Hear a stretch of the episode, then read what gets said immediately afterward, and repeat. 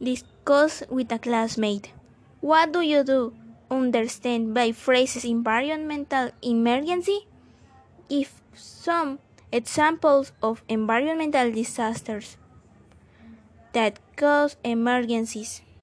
What do you understand by phrase environmental emergency? Answer An environmental emergency is the result of a natural disaster or conflict. This event brings serious danger to people in the way they live because they might be dangerous substance in the environmental or because they significant damage to the ecosystem of the place. Give some sample of environmental disasters that cause emergencies. For example, chemical spill, drought, earthquake, extreme weather, hurricane, landslide, mudslide, oil spill, tsunami, wildfire.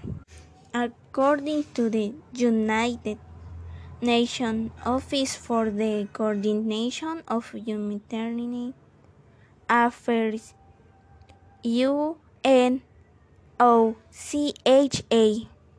an environmental emergency is the result of a natural disaster. Or one conflict.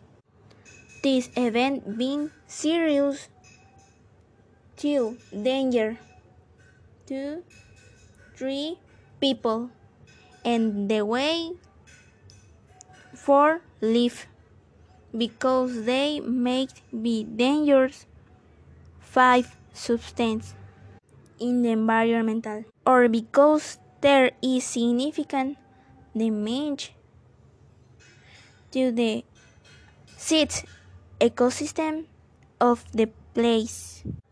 Important information must come from reliable sources. Order of importance. 1. Instruction manual from an appropriate organization. 2. Magazine article reporting on an event. 3. Ads on TV or social media. For information you hear from friends or relatives.